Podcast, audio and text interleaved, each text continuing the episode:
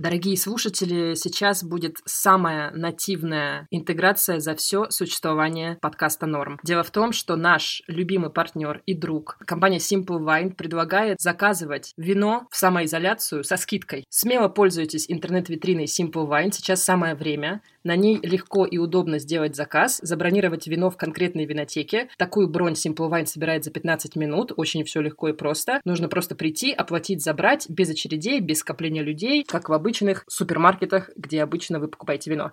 По промокоду НОРМ скидка, скидка 20%. 20 скидка 20% на любое вино. Срочно покупаем. Ну как срочно?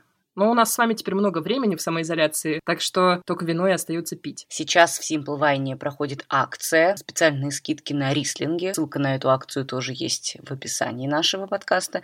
И еще наш партнер, друг и спонсор Simple Wine просил вас заверить, что они очень заботятся и о здоровье клиентов, и о здоровье сотрудников. Все моют руки и с малейшими симптомами отправляются домой. Поэтому вам не загрозит там заражение. Все мы сейчас заинтересованы в том, чтобы заказать заказать как можно больше вина к себе в карантин и как-то облегчить собственную участь. Давайте делать это в Simple Wine.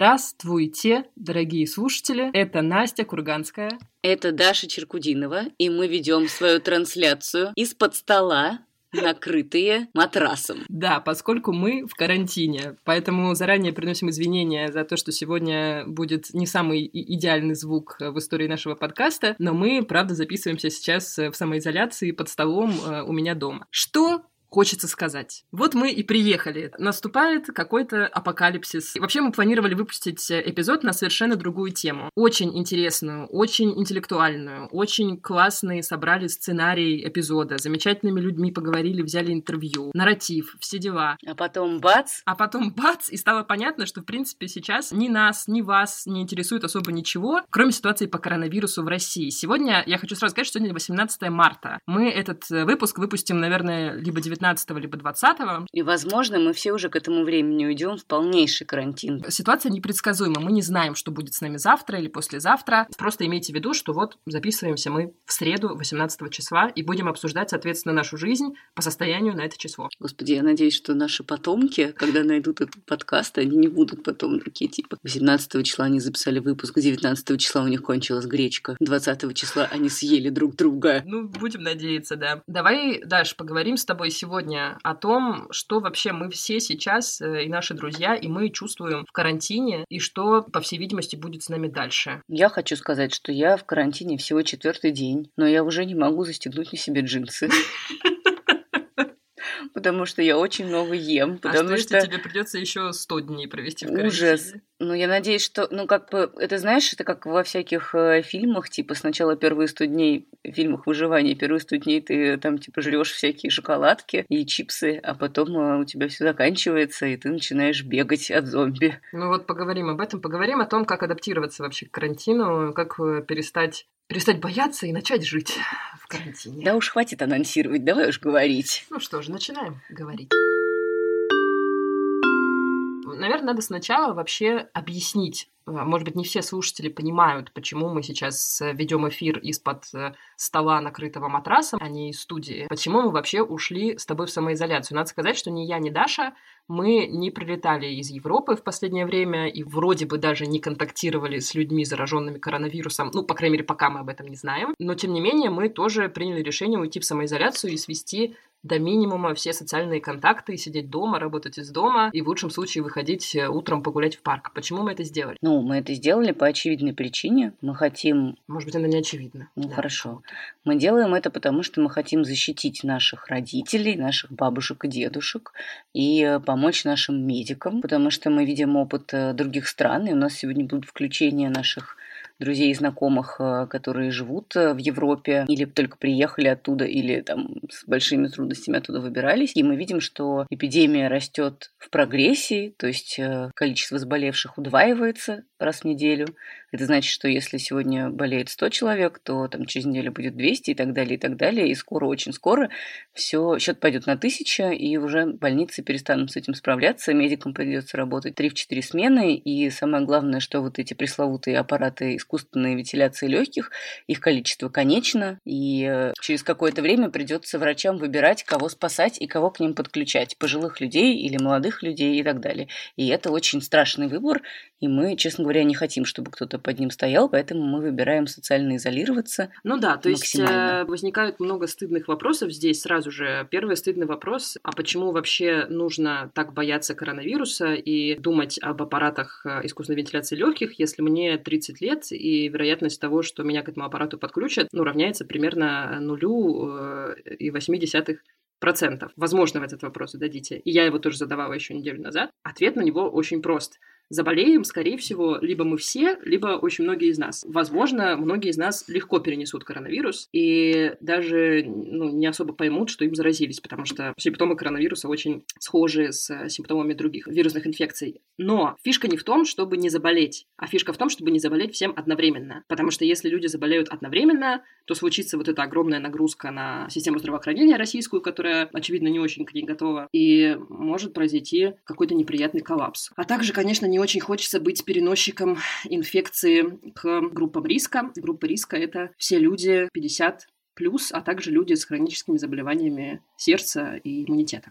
А также курильщики. Если Все? курильщик, то имейте в виду, что вы в группе вот риска. Вот. Ну, в общем, поэтому мы, ну да, я даже могу использовать это слово, мы призываем вас, друзья, если вы пока что еще не ушли в самоизоляцию, поскорее это сделать, потому что чем меньше мы сейчас все будем друг с другом контактировать, чем меньше будем ходить в многолюдные места, тем а, плавнее и как бы без каких-то вспышек и страшных пиков будет распространяться коронавирус. Но то, что он будет распространяться, это как бы уже и так понятно, и последствия мы будем еще расхлебывать долго.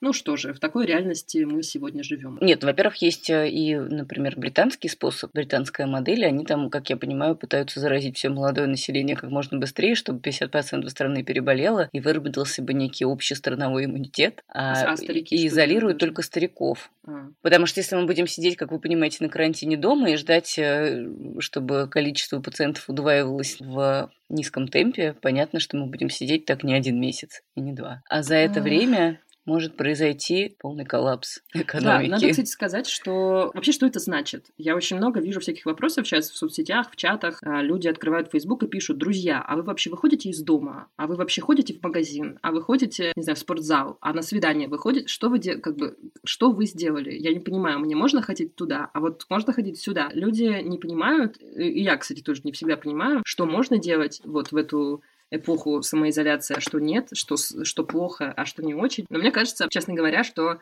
нужно самоизолироваться пока что, пока нас насильно всех не посадили под карантин, что может случиться в ближайшее время. А, надо самоизолироваться настолько, насколько ты считаешь для себя приемлемым, скажем так. Ну, мне кажется, что пока не нужно прям, если вы не приехали из какой-нибудь благополучной страны, у вас нет симптомов, а никаких болезней, то, наверное, не нужно прям совсем 24 часа сидеть дома. Вы можете выходить там в парк погулять или в магазин выходить. Ну, пока что да, пока что у нас нет режима чрезвычайной ситуации, как, например, в той же Франции, той же Италии. Да, я вот, например, Испании. По, по утрам и по вечерам выхожу гулять э, по району, там, ну, там, по парку, стараюсь держаться на расстоянии двух метров от людей. И я хочу сказать, что я, когда это делаю, я вспоминаю о том, что жизнь существует, и потому что на улице, ну, ничего не предвещает, как бы. Мне кажется иногда, что на карантин ушли только люди из Фейсбука, потому что люди с улицы ведут себя как обычно. Там все, все как прежде. Скейтеры катаются, велосипедисты ездят, какие-то бабки с внуками там бегают. Меня очень раздражают, между прочим, эти люди, если честно, да, потому что мне кажется, что они довольно безответственно себя ведут. С другой стороны, когда я на них смотрю, я тоже нахожусь на улице в этот момент, так что, возможно, я веду себя безответственно. Нет, я понимаю, что вот этот термин самоизоляция угу. и ограничение социальных связей как ну, делай минимум. Встречайся с минимум, с меньшим количеством людей, а не с большим. Ходи в меньшее количество мест, а не в большее. Переноси по возможности все встречи в онлайн. Не да. общайся со своими старшими родственниками. Ограничься настолько, А какую-то еду оставляй им под дверью и уходи. Да. Звони им по телефону. Примерно так.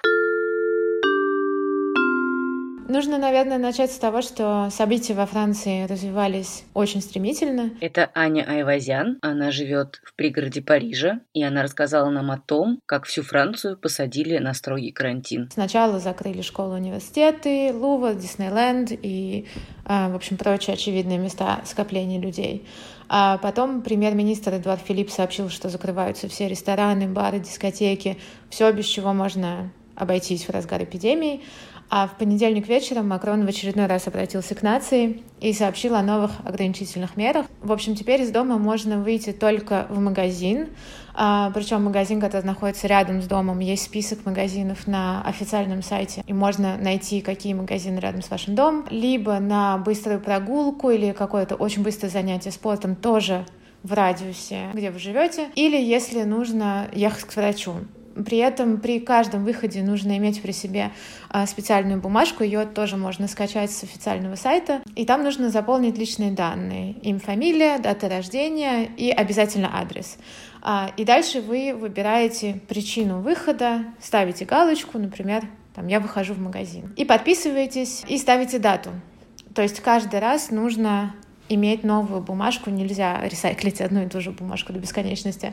А, вот вчера мы с мужем выходили на короткую прогулку в парке у дома и видели полицейскую машину, которая очень-очень медленно ехала по улице, видимо, она патрули... патрулировала нашу улицу. Ну, конечно, ощущение странное от всего происходящего, и коллеги рассказывают, что их уже останавливали полицейские и спрашивали, куда они идут, и они просто показывали эту бумажку. А, но, с другой стороны, мы все понимаем, что это единственная возможность остановить рост числа заболевших, и а, нужно тоже понимать, что несмотря на все вот эти закрытия, когда закрыли рестораны, и бары, и дискотеки, и все остальное, люди все равно продолжали себя вести достаточно безответственно, а, собирались а, в парках на пикники, сидели большими группами. Ну, то есть получается, что люди действительно не понимали, а, что они несут ответственность не только за себя, но и за чужую жизнь. К сожалению, в условиях пандемии это именно так. Сейчас, вот на этот момент, по всей Франции зафиксировали примерно 7730 случаев заражения. А, это на тысячу человек больше, чем вчера. Но тоже нужно понимать, что реальные цифры уже никто не знает. По радио говорят, что если вы чувствуете, что у вас появляются э, симптомы, напоминающие коронавирус, не нужно звонить на центральную службу поддержки, нужно звонить своему лечащему врачу, э, просить у него совет, как лечиться, рассказывать ему в деталях о своих симптомах, и нужно себя изолировать, естественно.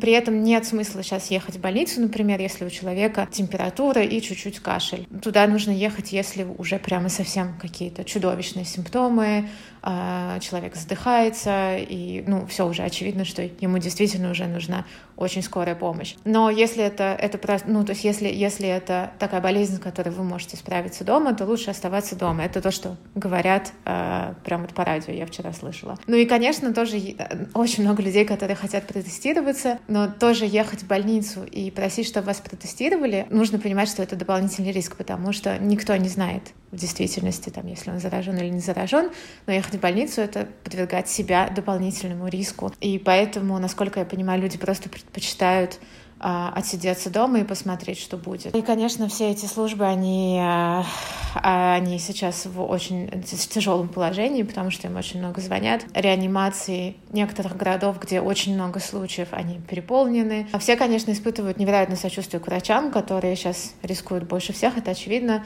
Вчера в Париже была такая своеобразная акция в 8 вечера люди вышли на балкон и начали аплодировать всему французскому медперсоналу. Это было очень-очень трогательно. В общем, люди стараются как-то не падать духом, помогать друг другу. В соседнем подъезде у нас кто-то вывесил объявление, что готов выходить за продуктами для пожилых людей или сидеть с детьми медперсонала, потому что нужно же с кем-то оставлять детей. И вот таких инициатив очень-очень много, и это очень здорово. Что касается продуктов, тут действительно ситуация достаточно непростая. Мы пытались на днях заказать еду на больших сайтах доставки. А сайт Ашана просто очень долго висел, с Катфуром тоже у нас ничего не получилось. А, удалось сделать заказ на Фрампри, но через 6 часов его отменили. Сказали, что не справляется служба доставки. А, муж ходил в магазины рядом с домом, в одном уже все смели, во втором была огромнейшая очередь, он где-то 40 минут стоял. И нельзя сказать, что прямо вот пустые полки, но с какими-то товарами действительно напряженка, и удивительным образом почему-то раскупили все а, капсулы для стирки. Наверное, все решили заняться домашними делами, что, наверное, ну, что понятно. Ну, я думаю, что это, конечно, быстро пройдет, люди успокоятся, перестанут делать панические закупки. Но вот у нас есть э, большой запас гречки, который я в свое время привезла из Москвы, так что живем.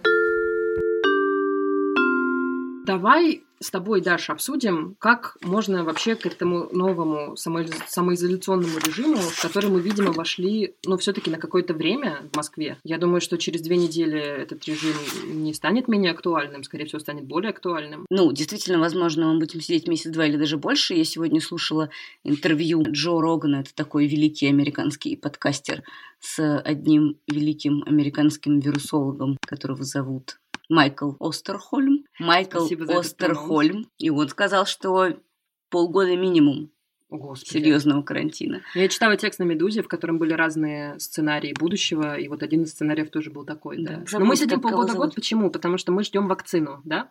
Мы сидим полгода-год, потому что мы стараемся не нагружать больницы mm. и не удваивать количество пациентов. И мы ждем, когда построят больше больниц и обучат большее количество медперсонала, чтобы было кому вот эти все легкие вентилировать, которые схлопываются из-за пневмонии, которая наступает после коронавируса в виде осложнения. Mm-hmm. И да, мы ждем вакцины, но вакцины, как говорит вот этот господин Остерхольм, мы не дождемся, скорее всего, потому что от вируса Зика если помнишь, несколько лет назад ждали-ждали вакцину, но так и не доизобрели ее. Он просто как-то сам затих, Mm. Ну, то есть выработался действительно тоже иммунитет. Но просто до нас это не долетело, до России практически, потому что вирус Зика бушевал там где-то вот в этих азиатских э, южных широтах и в Африке. В Африке, на Ближнем Востоке, да. насколько я помню, и слегка в Азии. А вот этот вирус до нас дошел, потому что он более заразный. Вирус Зика распространялся укусами москитов, а этот э, распространяется воздушно-капельным путем.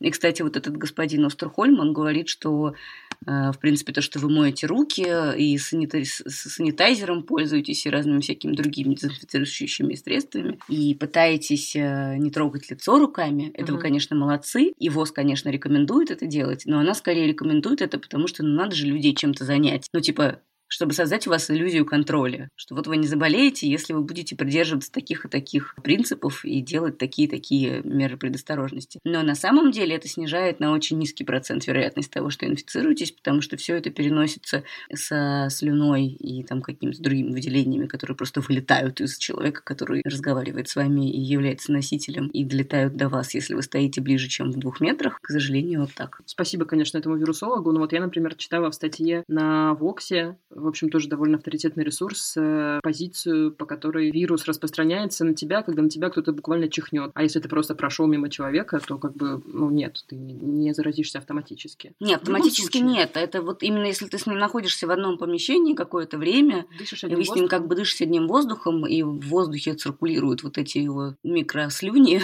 угу. микроскопические частицы вируса, которые да. попадают туда вместе с его там слюной, его слизью, его какими-то вот такими вещами.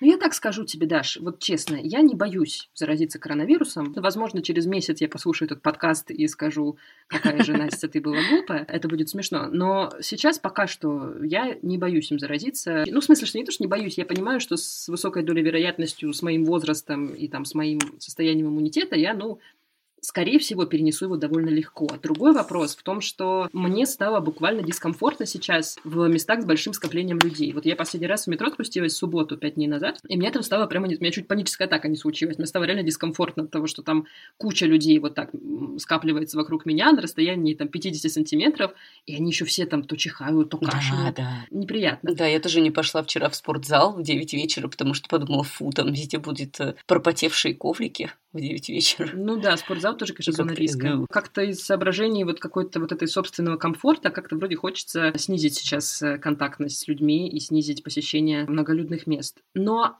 Опять же, вот знаешь, мы с тобой это все обсуждаем в самом начале этого этапа. Совершенно непонятно, что мы будем думать через полтора месяца. Ну, то есть я за себя, например, могу сказать, что мне, как бы, я чувствую, что мне, скорее всего, довольно скоро станет очень некомфортно. Потому что сейчас я понимаю, как бы, зачем это нужны эти меры, я понимаю, почему я на них иду, все оправдано, но я понимаю, что, возможно, через полтора месяца я просто завою mm-hmm. от того, что я ни с кем не общаюсь, от того, что я провожу сейчас, как бы, весь практически свой день дома у компьютера, от того, что мне нельзя э, заниматься спортом в спортзале, от того, что я заморозила свою личную жизнь, потому что у меня нет постоянного партнера, и я хожу на свидания с разными людьми, с которыми я, ну, там, следующие два месяца, условные, да, не буду сознательно ходить на свидания, потому что, ну, какие свидания, да, что мы сейчас пойдем куда-то. Хотя, кстати, на прошлой неделе я открыла Тиндер, и меня позвали на свидание двое мужчин. Так. Я им сказала, нет, теперь только после карантина. Какая ты сознательная, Но они, молодец. кстати, не поняли, они такие, типа, а ты что, сидишь на карантине? а почему? В смысле, почему? Ты что, дурак? Не читают новости. Блин, вообще это, вот, кстати, очень странно. Я хотела сказать, Короче, что... в общем, я хочу да. свою мысль закончить. Сейчас мы пока что довольно позитивно настроены, и я, и ты, и, в общем, большинство людей вокруг нас. Мы все более-менее понимаем, как бы, зачем это все делается. Но непонятно, что будет с нами через пару месяцев, и непонятно, как долго мы сможем делать вот этот выбор личное в пользу общественного. Но я боюсь, что если мы окажемся не готовы его делать, за него сделают за нас э, и поставят по полисмену рядом с каждым домом и будут следить, чтобы мы ходили только в верные магазины. Надеюсь, оставят нам возможность выходить э, вокруг дома кружочек вечером делать. Но это, видишь, будет зависеть, видимо, от распространения.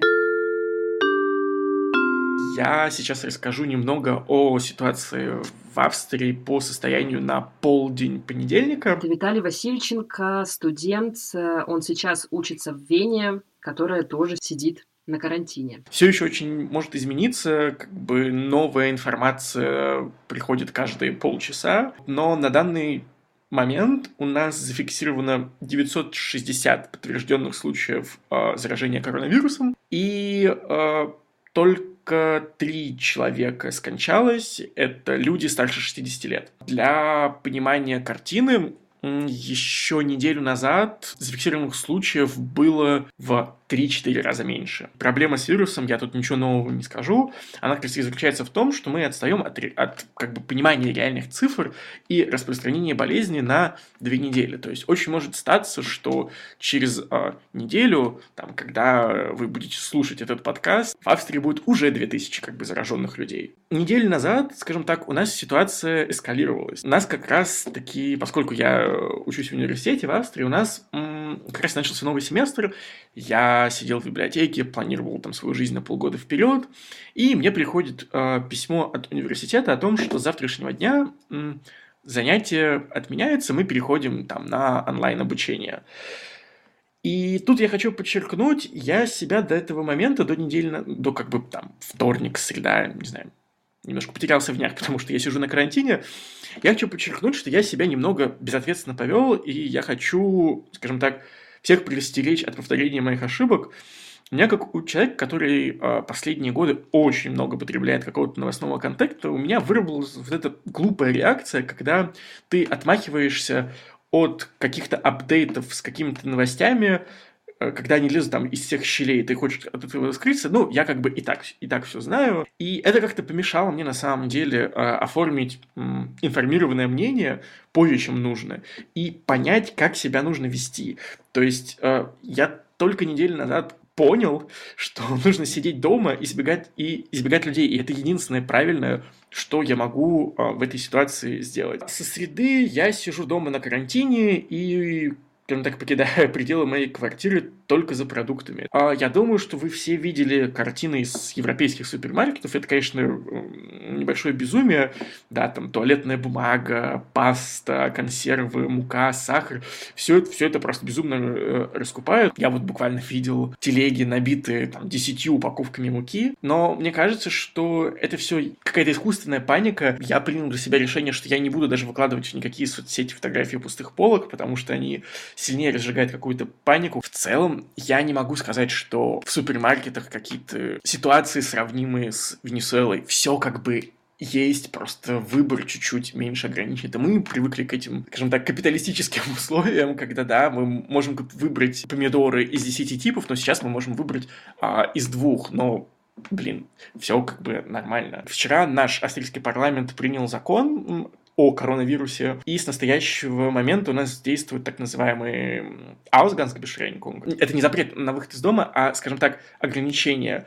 В сущности, можно дальше там ходить на работу, если у вас нет возможности хом-офиса, в магазины, аптеки и помогать людям, которые в этом нуждаются. То есть, да, там, например, пожилым. Находиться на улице нам можно по одному человеку, либо в компании из тех людей, с которыми мы живем. Что действительно запрещено текстом закона, это собираться за пределами как бы квартиры, где вы живете, числом более пяти человек. Все спортивные площадки закрыты, ими нельзя пользоваться. С завтрашнего дня у нас закроют вообще все а, рестораны и магазины не первой необходимости. Большие там супермаркеты типа Икеи, торговых центров. Да, это, конечно, не очень приятно, когда государство как-то контролирует твою свободу, но мне кажется, что это довольно правильная мера в этой ситуации. Сколько будет длиться карантин? Я не знаю. Официально до 3 апреля, но я уверен, что все это продлится, конечно, дольше. Но, честно говоря, я не вижу каких-то больших причин для беспокойства. Я что называется, белый молодой привилегированный мужчина, который может себе позволить закупиться продуктами на неделю вперед. У меня есть медицинская страховка. А с друзьями можно и на самом деле скайп-конференцию сделать. Это, это довольно забавно. Что меня действительно пугает во всей этой ситуации, это, конечно, люди, которые сейчас находятся где-нибудь в эпицентре гуманитарной катастрофы, как э, беженцы в Сирии, в Турции, на границе с Грецией. И, конечно, очевидно, что какие-то экономические и политические последствия мы еще очень долго будем ощущать и осмыслять. Ну и, безусловно, я очень переживаю за Россию. Я боюсь, я очень, я очень надеюсь ошибаться, что наша инфраструктура не, не очень готова встретиться с пандемией. А наша любовь к манипуляциям с цифрами довольно известна во всем мире. Ну и низкий уровень общей какой-то гражданской сознательности, он, ну, довольно невысок. Опять же, я очень надеюсь ошибаться. Поэтому, друзья, все, все, кто, все, кто это слышит, я вас очень прошу, давайте мы будем мыть руки, сидеть дома и держаться подальше от людей. Все будет хорошо, ну год такой. Мы совсем справимся, я надеюсь.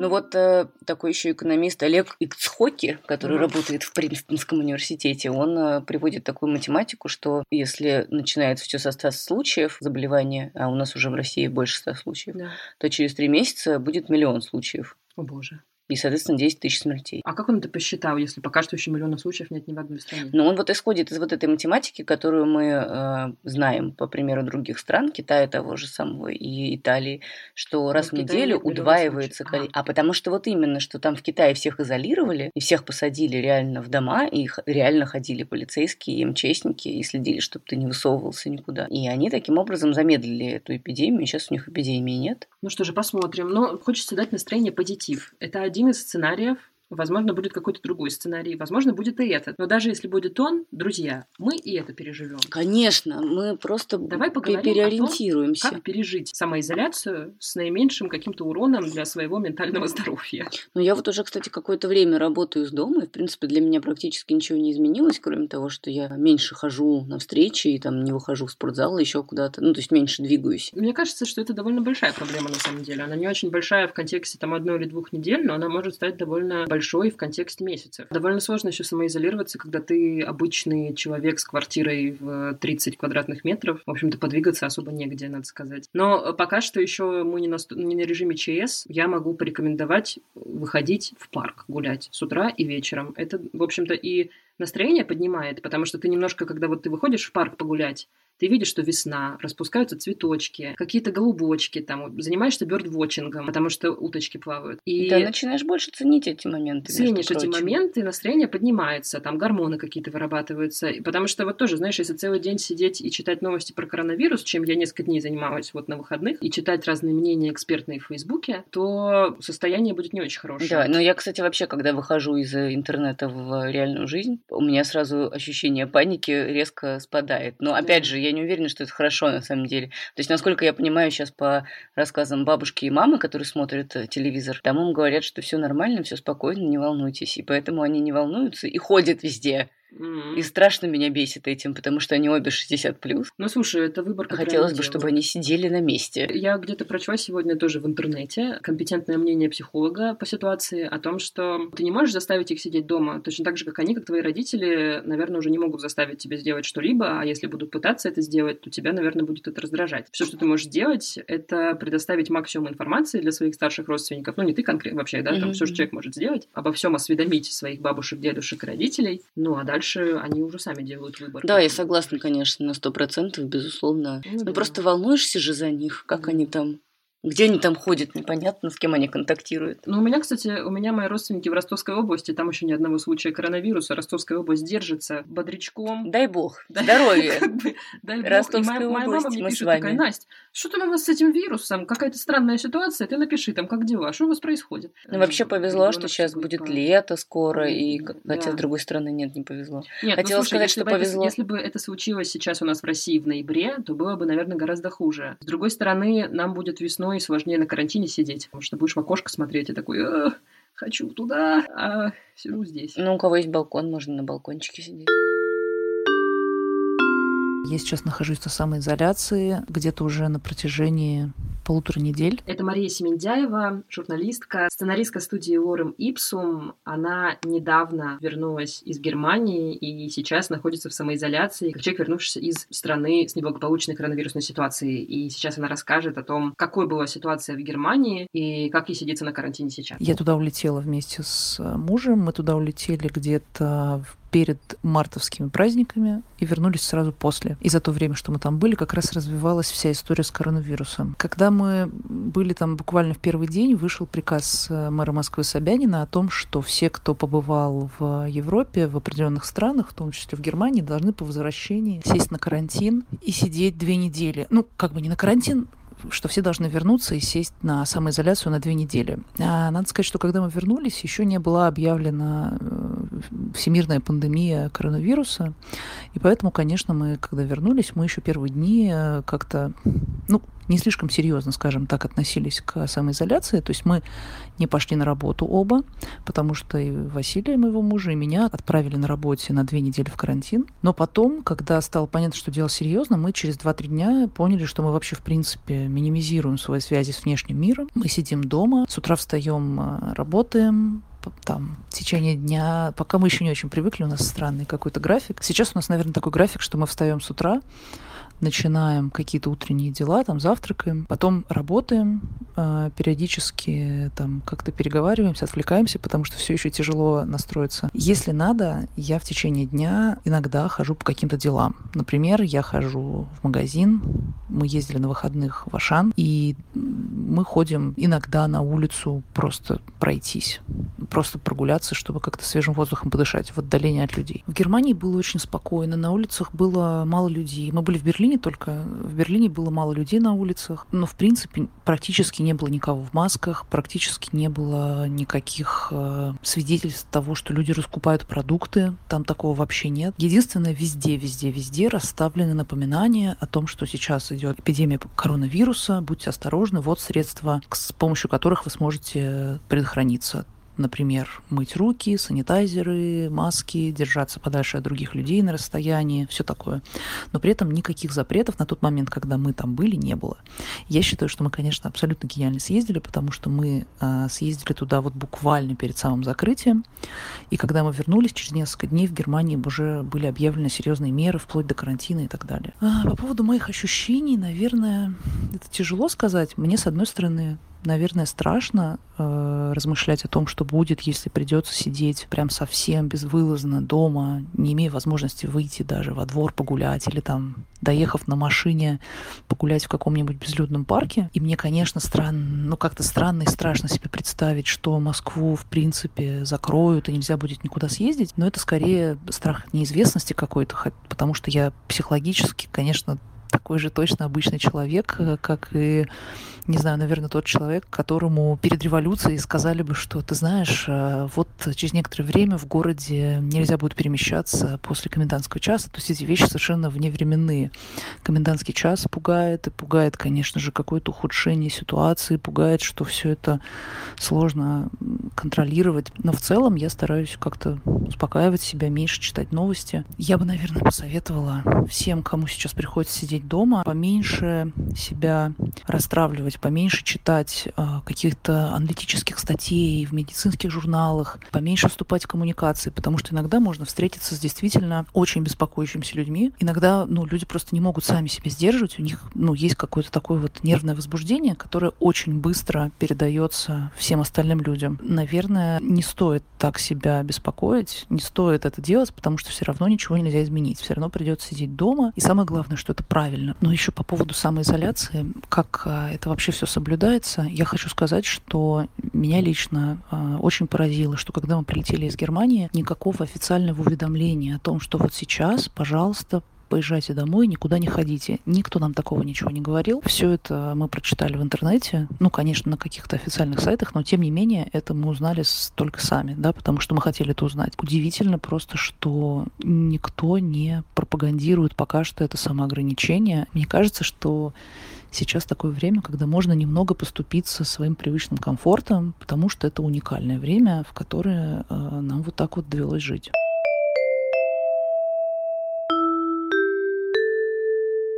Я вот э, заказала, сейчас пользуюсь еще, опять же, последними днями, наверное, когда еще разрешена доставка и не очень перегружены службы доставки, я заказала себе книжек и намереваюсь их читать в то время, когда раньше я бы ехала на работу. А где ты заказала себе книги? На Озоне. На Озоне? Да. А вот, мне кажется, было бы прикольно заказать книги в каком-нибудь маленьком магазинчике или у какого-нибудь маленького издательства, чтобы поддержать его. Согласна, кстати. А как, кстати, Даша, вот ты как э, бизнес-журналист э, оцениваешь и вообще, что ты думаешь о том, как э, нынешняя ситуация скажется на бизнесах? Ой, ну я думаю, что полная жопа грозит э, всем сервисным бизнесам и всяким обслуживающим бизнесам, типа маникюрных салонов, ресторанов, там, Оффлайн. массажных салонов, там Мгм. и всего прочего. Я думаю, что, ну сколько у нас в России, процентов 30, наверное, ну такого бизнеса. Я думаю, что им будет очень тяжело. Ну там вроде правительство обещало выделить какие-то деньги, но я боюсь, что они опять, как всегда, достанутся не тем, кто будет больше всех страдать, а тем, кто будет больше всех, не знаю что, дружить с правильными людьми. Слушай, ну а могут как-то вот эти сервисы перепрофилироваться и, как бы, как говорится, усилиться в digital е или нет?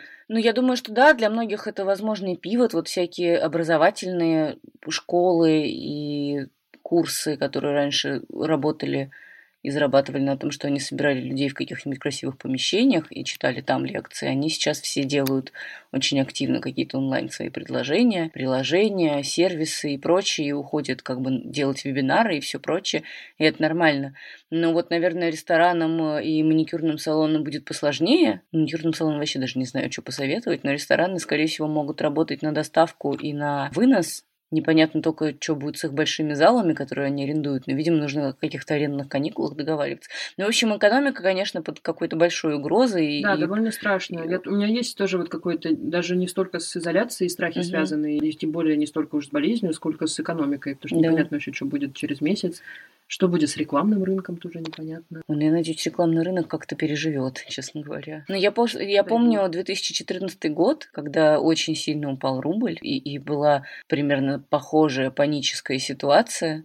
Люди тоже скупали гречку, потому что она подорожала в два раза, и вместо 50 рублей стала стоить 90, стоить 90. Кстати, до сих пор столько и стоит. А, И тоже все куп- покупали бытовую технику и так далее. Месяца на два, на три заморозились рекламные контракты и поступления с них для медиа, но потом вроде все вернулось обратно. Конечно, цены были уже чуть пониже, и доходы были тоже чуть пониже, и все было чуть-чуть победнее, но как-то люди жили и справлялись. Но для таких людей, как мы, кризис это, скорее всего, время возможностей, потому что, видишь, мы Пространство можем запи- записывать э, наш контент из-под стола, но при этом Слушай, ну это пока. Вот мы сейчас пока надеяться, запишем да. контент из-под стола, но Очевидно, наверное, что... Ну, может, наши слушатели нас поддержат. Ну, посмотрим, на самом деле. Я надеюсь, что мы все адаптируемся, как бы ни складывались события, по какому бы сценарию они ни складывались. Конечно, страшна неизвестность. Сейчас какое-то ощущение такое, да, как будто какая-то буча какая-то, какая-то туча буча на тебя надвигается, а ты стоишь такой маленький в поле и не понимаешь, куда бежать. О. Но я надеюсь, что мы... Адап... Ну, то есть не то, что надеюсь, я уверена, Мне кажется, что мы планета Земля и наша страна переживала еще и не такое, честно говоря. Да, я согласна. Я думаю, что это не такой страшный вирус, и не такие страшные меры, и не такое страшное вообще все. Да, на самом деле... И тем надо- более, что сейчас есть все вот эти службы доставки и там всякие разные штуки. И я надеюсь, что предприниматели тоже предприимчивые люди и найдут, как извернуться. Я не представляю, сколько нервных клеток они потеряют, но с другой стороны, ну как бы а что, черные лебеди. Вот так.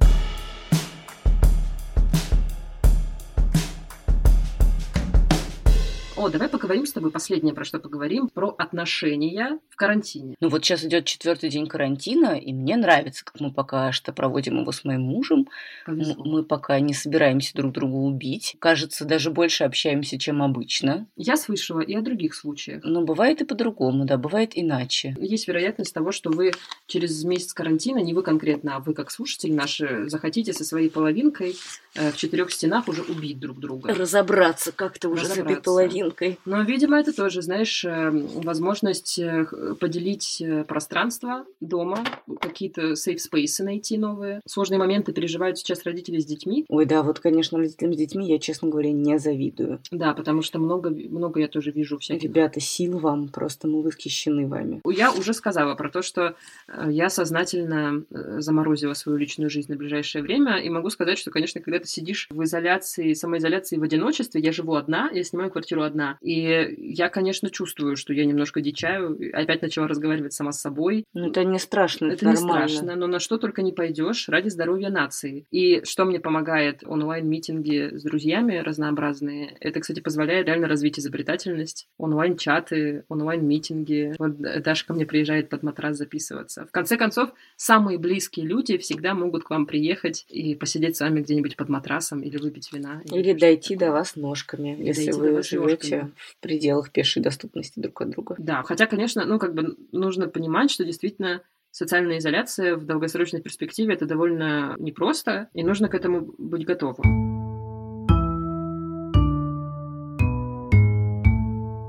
Я дома уже примерно неделю, потому что я заболел, а потом уже стало очевидно, что из дома выходить не надо. Это Александр Борзенко, у него пять детей, и сейчас они все в карантине. Наша редакция, редакция Арзамас, где я работаю, мы перешли на в общем, практически на карантин.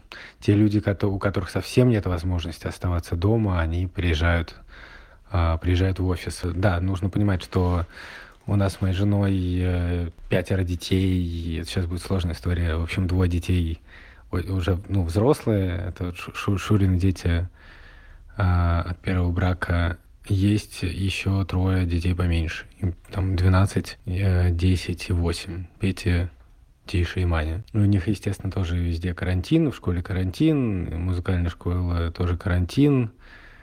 И даже на индивидуальные занятия мы их не пускаем. Петька стал теперь заниматься английским по Зуму, а все остальные так, пока просто занимаются и, надо сказать, довольно, довольно хаотически. И это одна из таких сложностей, потому что я себе еще придумал какое-то пространство рабочее, какую-то такую идею, как я разделяю рабочее и нерабочее. Да, то есть я считаю, что для того, чтобы все это не смешивалось, я стараюсь поменьше как-то выходить из комнаты и ну, считать, что я как бы в офисе. Периодически это совершенно невозможно по разным причинам. Во-первых, меня начинает мучить совесть.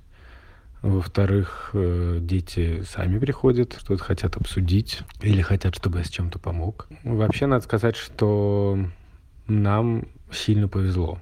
Я когда читаю чужие посты в Фейсбуке от родителей, которые сидят сейчас с детьми дома, я понимаю, что мне как-то ну, не надо ныть, потому что вообще это бывает гораздо хуже. У нас довольно большая квартира, у нас э, есть несколько как взрослых, вот мы с моей женой и наши взрослые дети, и мы можем распределить как-то нагрузку, больше как бы источников инициативы, типа я сегодня сделаю грибной суп, офигеть. А давайте посмотрим кино. Классно. И если ты единственный, от которого может исходить вот эта как бы позитивная штука, то это довольно тяжело. Я, конечно, как и многие, наверное, родители, думал, что вот сейчас я прям развернусь и стану заниматься с детьми тем и всем. Но, в общем, пока получается, честно говоря, плохо. Я иногда выхожу из своего, так сказать, кабинета и вижу, что... Ну вот у них типа сегодня должна была быть школа, да, Петя встал в три часа дня, и это звучит дико, но на самом деле он просто читает всю ночь э, и потом спит. Он такой, ну, понял, ботевный образ жизни. Он реально там может читать или слушать какую-то музыку бесконечный. У меня не поворачивается рука прям жестко ему запретить, потому что я понимаю, что для него это какое-то важное время. В конце концов, ему действительно завтра никуда не вставать. Но когда я вижу, что он там в три часа дня еще в постели, я думаю, да, ну вот, и, конечно, очень сильно обострился, обострилась проблема скринтайма. И я вот все думал, вот сейчас я сейчас, сейчас я доработаю, и, конечно, мы придумаем что-нибудь, мы составим расписание, и мы упорядочим нашу жизнь, потому что это как Робинзон Крузо в любых, в любых обстоятельствах надо бриться, даже если тебя никто не видит. Но с другой стороны, есть еще такое соображение, что я все время пытаюсь вот так сказать, да, вот надо собраться и все такое, а моя жена Шура, которая сильно умнее меня, она говорит, что ну, ты типа не перебарщивай, чувак, потому что Вообще-то дети тоже нервничают. Они сейчас чуть-чуть поваляются, побольше поиграют в iPad и так далее, но им ну, нужна какая-то какое-то укрытие, потому что они тоже чувствуют стресс, они тоже чувствуют, они тоже испытывают стресс и чувствуют тревогу, и поэтому давай со своим суворовским училищем пока это полегче. Берегите себя, а, будьте здоровы, помните, что карантин не навсегда. Карантин — это не караул, карантин — это норм. Берегите особенно своих старших родственников и постарайтесь из этого странного времени, в котором мы сейчас все оказались, извлечь максимум выгоды, потому что действительно, может быть, мы в нем оказались первый и последний раз, и надо искать и какие-то интересные, хорошие стороны в нем тоже. Ребят, мы вас целуем все пройдет, пройдет и это. Думаю, что это все-таки, слава богу, не самый страшный вирус, а мы потренируемся на случай зомби-апокалипсиса. Мы будем выходить с вами на связь, как и прежде, раз в пару недель и вас поддерживать. Будьте здоровы. Целуем. Пока.